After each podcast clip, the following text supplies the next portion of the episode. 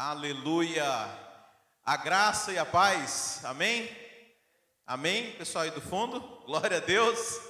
Amém. Glória a Deus. Você também que está assistindo a gente online, ao vivo, no youtube.com barra videira tampa. Aliás, você está assistindo, não precisa nem falar. Você já, já encontrou o nosso endereço.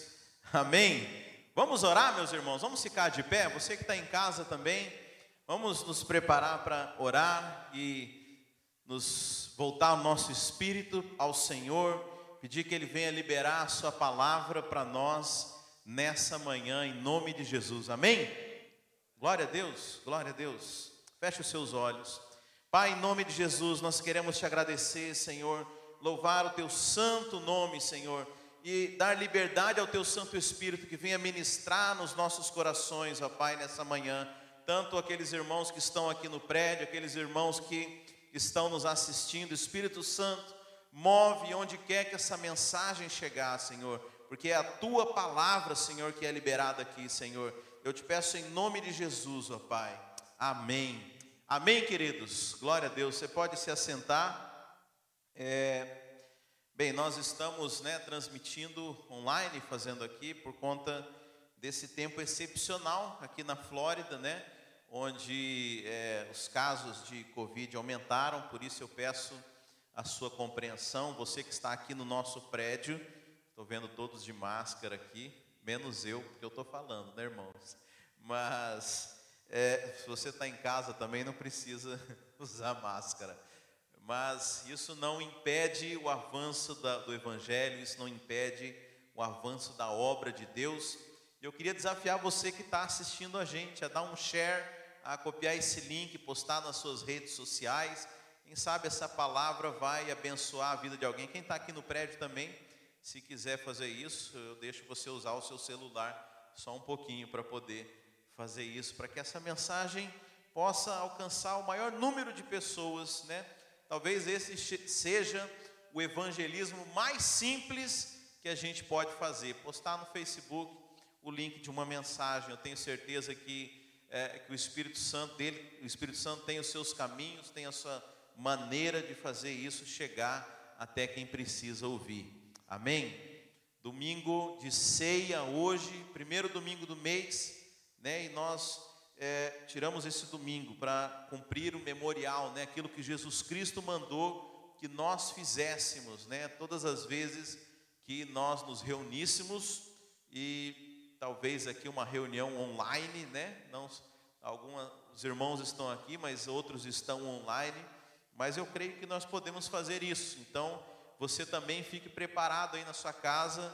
Prepare uh, um copo com suco de uva, com vinho. Eu não sei o que, que você tem aí, mas o que importa é o memorial, né? Um pedaço de pão. E quem está aqui no prédio já está, né? Nós já estamos preparados para poder servir. E hoje eu queria trazer uma mensagem, irmãos, a respeito da revelação de Cristo. Você sabe, o apóstolo Paulo, quando ele menciona a respeito da ceia do Senhor, e até uma parte muito polêmica, porque ele fala assim: examine o homem a si mesmo, né? Quantos já ouviram falar sobre isso, né? Examine o homem a si mesmo, quando vai falar da ceia. E por muitas vezes o entendimento errado das pessoas é que esse examinar é para ver se alguém é digno de tomar a ceia. Eu quero dizer que nenhum homem é digno de tomar a ceia do Senhor. Lá em Apocalipse, na visão que o apóstolo João tem, ele fala que havia um livro na mão de Deus e ninguém era digno de pegar aquele livro. Mas aí surge o Cordeiro, surge Jesus Cristo ao único que é digno, e ele vai lá e pega, a, pega aquele livro, né, que é um escrito de dívida. Então, quando o apóstolo Paulo, ele fala que ah, nós não devemos tomar a ceia indignamente, para que nós nos examinássemos, não era para examinar se nós éramos dignos ou não da ceia, porque deixa eu dizer, ser humano nenhum é digno do sangue do Cordeiro, tudo nós recebemos pela graça mas ele manda examinar para se você está fazendo isso, discernindo o corpo de Cristo. E ele fala: aquele que toma sem discernir, ele faz isso para sua própria condenação. Bem, eu sei que condenação não é o que a gente gosta de falar aqui. Afinal, nosso trabalho é falar da justiça de Deus e não da condenação. Deixa deixa o cara lá de baixo falar da condenação. Mas a Bíblia fala que nós temos que ter revelação do corpo de Cristo. E eu queria falar aqui num texto de Mateus 16, se você está acompanhando aí de casa, se você está acompanhando aqui no prédio, eu sei que a luz aqui está baixa. Se você talvez não na Bíblia, mas no seu celular quiser acompanhar. Mateus 16 fala do momento em que talvez é mencionada a primeira vez a revelação de Cristo na Bíblia, né? Então, quando Jesus ele está com os seus discípulos. Então, acompanhe aí Mateus 16 no verso 13. Indo Jesus para os lados de Cesareia de Filipe, perguntou a seus discípulos: Quem diz o povo ser o filho do homem? Ele estava falando a respeito de si mesmo, né? O que, que estão falando aí de mim? Ele pergunta para os discípulos. E eles responderam: Uns dizem que é João Batista, outros dizem que é Elias, e outros Jeremias ou algum dos profetas. E aí Jesus continuou e disse: Quem dizes é, é, mas vós, continuou ele, quem dizes que eu sou? E aí respondeu Simão Pedro e disse: Tu és o Cristo, o Filho do Deus vivo. Né? Só para você ter uma ideia, Cristo não é o nome de Jesus. Eu sei que a gente acostumou a falar Jesus Cristo, né? E parece que Cristo é o sobrenome de Jesus, mas não tem nada a ver. Jesus, naquela época, os hebreus não tinham sobrenome, né? a maneira de, e, e é claro, existiam nomes iguais. Como é que eles faziam para diferenciar um do outro? Então era Jesus de Nazaré. Que Jesus é? Não, aquele lá de Nazaré. Ou Jesus, filho de José e Maria. Era a maneira como as pessoas eram identificadas. Elas não tinham sobrenome. Então Cristo significa é, o Redentor, o Salvador. Então quando, quando Pedro fala assim, Tu és o Cristo, ou seja, tu és o Salvador, tu és aquele que os profetas falaram que viria para salvar o povo, é isso que ele está dizendo. Então veja, há um conhecer de Jesus que não é apenas o Jesus histórico, né? Eu estava conversando com um pastor um dia desses e falando para ele: olha, a maneira de evangelismo aqui nos Estados Unidos é diferente, porque todo mundo já ouviu falar de Jesus. Agora a questão não é conhecer Jesus, não é, é não é acreditar em Jesus. Deixa eu falar, o ímpio acredita em Jesus. Acredita ou não acredita, irmãos? Todo mundo, você acha até, o, o espírita acredita em Jesus, o muçulmano acredita em Jesus, é indubitável, o ateu acredita em Jesus, mas como que eles acreditam em Jesus? Como bom homem, como para os islâmicos, como um dos profetas, como simplesmente alguém que veio. É, é inegável, irmãos, que todos, todo mundo acredita que Jesus existiu, que Jesus veio. Aliás, tem uns que vão além, né? Estava vendo o Discovery, uns malucos falando, né? Que Jesus era um extraterrestre, era alguém que veio de outro mundo. O povo já, já começa a, a, a inventar coisa. Mas todo mundo acredita em Jesus. A questão, a pergunta é: em que Jesus você acredita?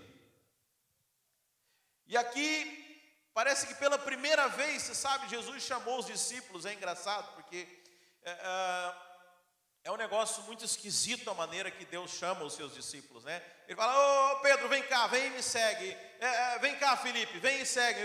E aquele pessoal começa a seguir ele, mas eles seguem sem uma revelação clara de Jesus. Talvez eles pensassem que ele fosse um rabino, um mestre da lei, como nós vemos muitos ali abordarem Jesus como mestre. E talvez isso faça muito sentido, porque na cultura judaica, é, os rabinos, né, aquele jovem que ia ser discipulado, ia ser treinado aos 15 anos de idade, ia morar com o rabino e passava ali alguns anos da sua vida aprendendo o seu ofício. Então, há uma revelação, há uma medida de revelação de Jesus, e Jesus chega num ponto crucial com os seus discípulos e fala: Agora eu quero saber se vocês sabem quem eu sou. Se vocês já entenderam quem que eu sou. Você sabe, irmãos, nós precisamos ter a revelação de quem Jesus é. Sabe? E, e, o contraponto disso é talvez aquela fé teorizada. Muitas pessoas é, sabem explicar a Bíblia, muitas pessoas estudaram, leram a Bíblia e têm uma, uma medida de entendimento, que é uma medida de entendimento natural a respeito das coisas de Deus, uma medida de entendimento teorizada, mas aqui Pedro ele fala assim: Eu entendi, Jesus, tu és o Cristo. E olha a resposta de Jesus no verso 17. Então Jesus lhe afirmou: Bem-aventurado é Simão Barjonas, porque não foi carne e sangue que te revelaram, mas o meu Pai que está nos céus. Também te digo que tu és Pedro, e sobre esta pedra edificarei a minha igreja, e as portas do inferno não prevalecerão contra ela. Então, aqui é a primeira vez também que é a menção da palavra igreja, porque Cristo e a igreja são um só é um só corpo, não é? Cristo é o cabeça e a igreja é o seu corpo. É impossível separar Cristo da igreja. E no primeiro momento em que Cristo é revelado da Bíblia, ele revela também a sua igreja. Eu quero dizer, quem encontra com o cabeça, encontra com o seu corpo. Quem encontra com Cristo, encontra com a sua igreja. Amém? Essas pessoas que falam: "Ah, eu eu eu eu sou convertido, eu conheço a Cristo, mas eu não gosto da igreja". Você sabe, tem um movimento há uns tempos atrás, espero que tenha acabado, faz muito tempo que eu não vou no Brasil, que era Cristo sim, igreja não. Quem já ouviu falar disso aí? Essa coisa maligna, do capeta.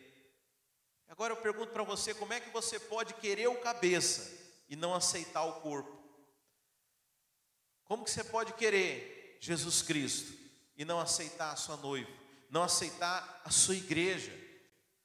Você sabe quando o apóstolo Paulo ele começou a perseguir a igreja sem a revelação de que era a verdadeira era a verdadeira igreja de Deus. O apóstolo Paulo, quando era Saulo de Tarso, ele era alguém muito piedoso, era alguém muito devotado a Deus, mas a, a, ele não tinha revelação de Cristo, não tinha revelação da igreja, e ele começa a perseguir os cristãos. Alguns historiadores falam que quando o apóstolo Paulo quando o Estevão foi apedrejado, o apóstolo Paulo estava ali também.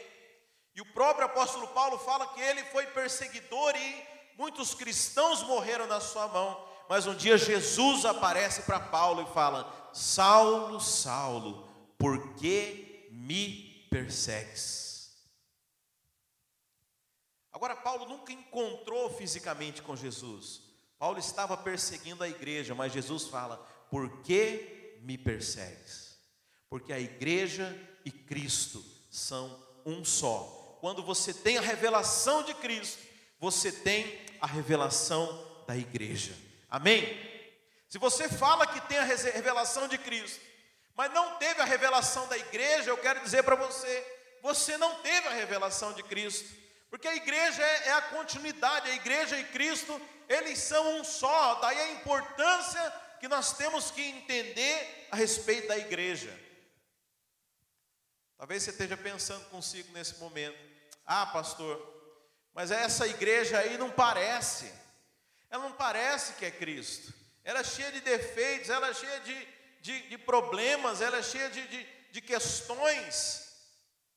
Você sabe, foi exatamente isso que fez com que os fariseus tropeçassem eles não foram capazes de reconhecer Jesus Cristo. Por que, que o fariseu não aceitou a Cristo? Por que, que o fariseu não, não teve revelação de Cristo? Porque justamente ele enxergava Cristo da forma natural. O fariseu olhava para Cristo e falava: Uai, não é esse aí o filho de José? Não é o filho de Maria? Não é aquele cara que mora ali em, em, em Cafarnaum? Isso aí não pode ser o Cristo. E as pessoas hoje, elas olham para a igreja e falam: Não, mas peraí, você estava dizendo que essa aí é o corpo de Cristo? Não, mas eu conheço Fulano, eu conheço Ciclano, está lá, eu vi lá na igreja, eu trabalho com ele aqui. Você está me dizendo que esse aí que é a igreja? Eu falei: Sim, Senhor. A questão é que Deus não te enxerga como você é. Deus não enxerga da mesma forma que o homem. A Bíblia fala que Deus não olha para o exterior, mas Deus olha para o interior. Deus olha para o espírito, Deus enxerga as coisas prontas. E naquele momento, os fariseus olhavam para Jesus em carne, olhavam de forma natural, e eles viam apenas um homem, e a Bíblia fala em Isaías que era um homem que não era formoso, era um homem comum, mas Deus enxergava o seu filho andando sobre a terra. Da mesma forma que você pode olhar para a igreja hoje e ver os seus defeitos, e ver os seus problemas, e ver as limitações naturais, mas Deus enxerga a noiva de Cristo, Deus enxerga as coisas prontas, Deus enxerga as coisas no plano espiritual. E eu quero dizer, se você começar a enxergar isso, a Bíblia fala que você é bem-aventurado, porque você não anda de acordo com aquilo que é natural, mas você está enxergando algo que aqueles que são naturais não conseguem enxergar. Irmãos, nós temos que andar na dimensão do Espírito. Nós temos que enxergar como Deus enxerga, nós temos que ver as coisas como Deus vê. Se você olha a carta do apóstolo Paulo aos Coríntios, é interessante como ele começa aquela carta. Deixa eu abrir, vamos abrir, abre aí, abre lá em 1 Coríntios, capítulo 1, versículo 1. Olha o jeito que o apóstolo Paulo fala com eles. Paulo, chamado da vontade de Deus para ser apóstolo de Cristo, irmão Sócrates, a igreja de Deus que está em Corinto aos santificados em Cristo Jesus, chamados para ser santos, com todos os que, que em todo lugar invocam o nome do Senhor Jesus Cristo, Senhor deles e nosso. Como que o apóstolo Paulo chama esses irmãos de Corinto? Aqueles que foram chamados para ser santos. A igreja é de Deus. Amém? Amém, irmãos? Fala assim: a igreja é de Deus. Agora você conhece a história dos irmãos de Corinto. Você sabe como essa carta que o apóstolo Paulo escreve era para corrigir alguns problemas que estavam acontecendo com esses irmãos. E se você lê essa carta, você começa a ver os problemas, só para você ter uma ideia. Tinha um cara lá que, o, que tinha uma madrasta, e o apóstolo Paulo ficou sabendo que o rapaz, o enteado, estava dormindo com a madrasta. Os caras iam para a ceia do Senhor e enchia a cara, irmãos. Saía de lá bêbado. Tinha um outro lá, um crente brigava com outro. Eles levavam o cara lá na justiça, ia brigar em juízo. Mas é interessante que Paulo, ele não enxerga os problemas da igreja, talvez aquele, aquela pessoa desapercebida ia falar: não, não, não, não, não, não, não. Isso aqui não pode ser igreja do Senhor. Isso aqui não é. Olha, deixa eu falar. Poucas igrejas hoje em dia têm tanto problema como aquela igreja de Coríntios tinha. Até hoje eu não sei de uma igreja tão problemática como aquela. Mas o apóstolo Paulo, ele enxergava como, irmãos? Como que o apóstolo Paulo enxergava? Os irmãos estão comigo aqui? Ok? Como que Paulo enxergava aquela igreja? Os santos, a igreja de Deus, aqueles que foram santificados, justificados. Por isso, irmãos, nós precisamos enxergar como Deus enxerga. Não olhe de forma natural para a igreja. Não olhe de forma natural para Jesus Cristo. Nós precisamos ter revelação. Agora, Deus, ele, é, é, é Jesus Cristo, quando, quando o apóstolo Pedro ele fala isso, ele fala assim: Bem-aventurado Simão Barjonas, porque não foi carne nem sangue, ou seja, não foi nada natural, não foi fruto do seu, da sua é, é, mentalidade, não foi fruto de raciocínio, mas foi o Espírito do meu Pai quem te revelou. Eu quero dizer que a igreja ela não é compreendida humanamente, ela é revelada pelo Espírito Santo de Deus, juntamente com Jesus Cristo. Porque, como eu falei, se, quando você tiver revelação de Cristo, você automaticamente tem a revelação da igreja, porque é uma coisa só. Deus trata como uma coisa só, não tem como separar o cabeça do corpo. Pergunto: você tem essa revelação? Você tem revelação de quem é Jesus? Você tem revelação da igreja? O que é a igreja para você?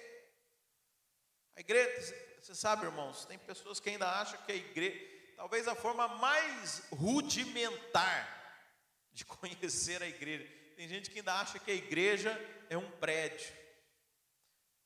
Nesses tempos de corona, tem gente que fala assim: ah, a igreja fechou. Deixa eu falar, a igreja não fecha, porque a igreja não é prédio, a igreja não é salão, a igreja não são essas cadeiras aqui, irmãos. A igreja é o universo daqueles que foram salvos por Jesus Cristo. A igreja é um organismo vivo, ninguém consegue parar a igreja, ninguém consegue destruir a igreja. Todas as vezes que tentaram fazer isso, a igreja saiu mais fortalecida, a igreja saiu mais forte.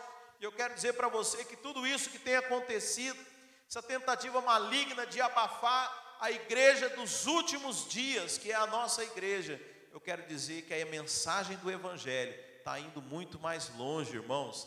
E nós estamos, é, pessoas que não, não, não estavam ouvindo a mensagem por causa que agora as igrejas foram todas para a internet, tem pessoas que estão sendo alcançadas, porque todas as vezes que o diabo tentou destruir a igreja, ela saiu mais fortalecida. Sabe, nós temos que ter revelação disso. Jesus fala: olha, porque você foi bem-aventurado, porque você discerniu, porque você entendeu que eu sou o Cristo, eu quero dizer que é nessa base que eu vou edificar, nessa base a minha igreja vai ser construída. Mas tem um detalhe aqui também que você precisa entender. Aqui fala de Simão que teve essa revelação, discípulo de Jesus. O nome dele era Simão Barjonas. Lembra que eu falei para você que não tem sobrenome no hebraico? Você lembra disso? Barjonas significa filho de Jonas. Simão, filho de Jonas. Barjonas não é sobrenome de Simão. E Simão, Simão, Simon em inglês, no, no, no, no hebraico é, é, é, é Shimon, Shimon, é, Shimon Pérez, tinha até o primeiro-ministro lá em Israel. Shimon significa aquele que escuta, aquele que ouve. Então é interessante que quando nós temos a revelação de Cristo, a palavra vem, diz, a palavra de Deus diz que a fé vem pelo ouvir. Eu quero dizer que a revelação de Cristo, a revelação da igreja, ela vem para aqueles que escutam para aqueles que ouvem a mensagem do Evangelho, aí eu quero dizer outra coisa também, para aqueles que têm sido, nesse tempo, né, têm se afastado das coisas de Deus, têm se afastado da igreja, eu quero dizer que a única forma de você ter revelação é quando você está com seus ouvidos conectados com a mensagem de Deus. A Bíblia fala que a fé vem pelo ouvir, deixa eu dizer também, a incredulidade vem pelo ouvir. Sabe, e nesses dias, infelizmente, muitas pessoas têm escolhido escutar coisas negativas, têm escolhido escutar coisas é, ruins. E sabe o que, que isso acontece? Elas começam a gerar fé para as coisas erradas, irmãos. Deixa eu dizer, conecte-se com a mensagem de Deus. Você, se você ainda não tem a revelação da igreja, se você ainda está em dúvida, se você talvez não tenha a revelação completa de Cristo, aqui está a chave de como é que você vai ter essa revelação. Não é, não é você sabe, o, o problema é que muitas pessoas acham que o Evangelho é algum tipo de religião de passividade, e acham que um belo dia vai cair algo em cima delas e ela vai ter alguma revelação. Não, deixa eu dizer, a Bíblia fala, por exemplo, se você quer ser cheio do Espírito, você precisa falar. Você precisa crer. A fé é algo positivo, é indica uma atitude, indica é, é uma ação. E tudo na Bíblia é através de ação, é conquistado, é, é buscado. A Bíblia fala: buscar-me-eis e me achareis quando me buscar de todo o vosso coração, do seu entendimento. Então eu quero dizer que as coisas dentro da, da, da, da igreja, da, da revelação de Deus, é algo que você busca, que você vai atrás. Há uma recomendação para a igreja de Laodiceia em Apocalipse. Deus fala: aconselho que compres ouro. Vai buscar, vai atrás. É interessante porque lá em Isaías há uma profecia que Deus, Deus fala assim: olha, todo aquele que tá, que quer ouro, venha, pode comprar sem dinheiro, mas você precisa ir. Você precisa ir atrás, não é porque você está na graça que, é, que as coisas vão é, é, carregar automaticamente, vai load em você. Não, de repente você recebe um, um, algo, deixa eu dizer, é de graça, mas você precisa ir buscar. A Bíblia fala: todo aquele que bate, a porta se abre, todo aquele que procura, acha, mas você tem que ir atrás, você tem que querer. É de graça, mas você tem que sair para comprar. Agora você não quer nem mover para isso. Então a atitude de quem quer ter revelação, deixa eu dizer, é de graça a revelação. Ela é dada, ela está à disposição de todo mundo, mas você precisa ouvir. Você precisa buscar, você precisa querer. Deus não vai. É, é, Apocalipse fala: Eis que estou à porta e bato. Se alguém, se alguém abrir a porta, eu entrarei e cearei com ele. A gente estava na cela conversando na sexta-feira e surgiu uma questão, né? Será que as coisas são automáticas? Será que os planos de Deus para mim, isso vai acontecer de um jeito ou de outro? Eu não acredito nisso. Porque Deus respeita o nosso livre-arbítrio. Deus não força você a nada, nem a salvação, que é o mais importante. Deus não força ninguém. Você acha que Deus gosta que esse tanto de gente que tem morrido, indo, ido para o inferno? Se fosse da vontade de Deus, todo homem seria salvo. Nem isso que é mais importante, Deus não força. Mas Ele é aquele que bate a porta. E o Espírito Santo tem batido na porta dos crentes. O Espírito Santo tem falado com você, tem falado com você que está me escutando, tem falado com você que está aqui no prédio. Mas às vezes a gente é que não abre a porta, a gente não permite, a gente não não não dá espaço para que Deus fale no nosso coração. Não traga revelação. Sabe, e, e Simão é aquele que escuta. Eu quero dizer que nós todos somos Simão, até termos a revelação de Cristo.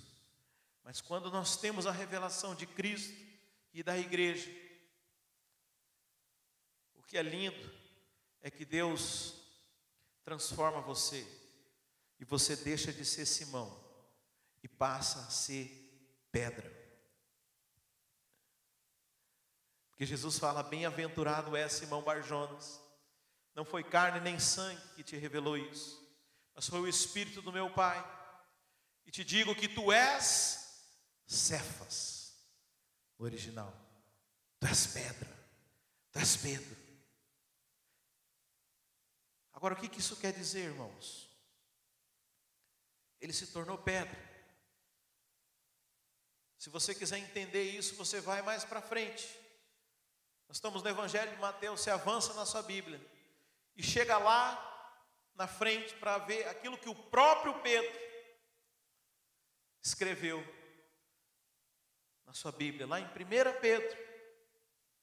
1 Pedro, capítulo 2, verso 5. O próprio Pedro que teve a revelação, ele diz assim: Vós também, como pedras vivas, sois edificados, casa espiritual e sacerdócio santo, para oferecer sacrifícios espirituais agradáveis a Deus por meio de Jesus Cristo. Eu quero dizer que quando você tem a revelação de Cristo e da igreja, Deus te transforma em pedra. E quando você é esse bem-aventurado que foi transformado em pedra, a Bíblia fala que agora você está pronto para ser uma pedra viva nessa edificação espiritual que é a igreja do Senhor. Você sabe, irmãos, Deus não edifica com tijolos. É interessante que Babel, as coisas do mundo, as coisas do diabo, você pode olhar em Gênesis 11, 3, as coisas que o diabo constrói são feitas com tijolos, mas Deus constrói com pedras. Talvez não vai dar tempo da gente falar hoje, talvez vai ficar para um outro dia, Mas eu vou falar das características das pedras. O que, que faz da pedra algo diferente? Por que, que Deus só edifica com pedras? Deus não edifica com, com outras coisas, com outros materiais. E para que Deus possa edificar não apenas a sua vida, mas a obra dele, ele precisa de pedras, ou seja, pessoas que tiveram revelação de Cristo e da sua igreja. Sabe, esse é o propósito de Deus. Esse é o propósito de Deus revelado para o homem. A Bíblia fala o mistério que estava oculto pelos séculos dos séculos, agora nos foi revelado. Cristo em vós, esperança da glória. Sabe, nós precisamos entender isso, irmãos, para que nós nos tornemos pedras vivas. É isso que Deus quer fazer com você. E quando Jesus, quando o apóstolo Paulo fala a respeito da ceia do Senhor, nós vamos agora ceiar juntos, nós estamos encerrando. O apóstolo Paulo fala assim: examine o homem a si mesmo, porque aquele que faz sem discernir o corpo, faz isso para sua própria condenação. E ele fala isso, como eu disse aqui, dentro de um contexto, naquela carta que ele escreve para os irmãos lá de Coríntios, que estavam tomando a ceia do Senhor sem compreensão do Cristo, sem revelação de Jesus Cristo, sem entendimento do que era a igreja. Ceia para eles era apenas um lugar, era uma refeição, era onde eles se encharcavam a cara de vinho, ficavam bêbados, mas não tinham entendimento. E o que nós devemos fazer isso é entendendo por que, que Cristo morreu por nós. Talvez, se eu falar aqui para qualquer crente, Cristo morreu para pagar os seus pecados. Qualquer crente vai dizer: Eu já sei, pastor. Mas é incrível como eles ainda vivem debaixo de acusação do diabo por causa dos seus pecados. Entenderam na mente, mas não tem revelação disso. Entenderam na teoria que Cristo morreu pelos seus pecados, mas vivem como se ainda fossem condenados porque entenderam na mente, mas não entenderam isso no coração. Isso é ter discernimento de Cristo, isso é ter discernimento da igreja. Agora, se eu perguntar para os crentes, você sabia que você é justo? Diferente da primeira pergunta, poucos crentes vão saber disso.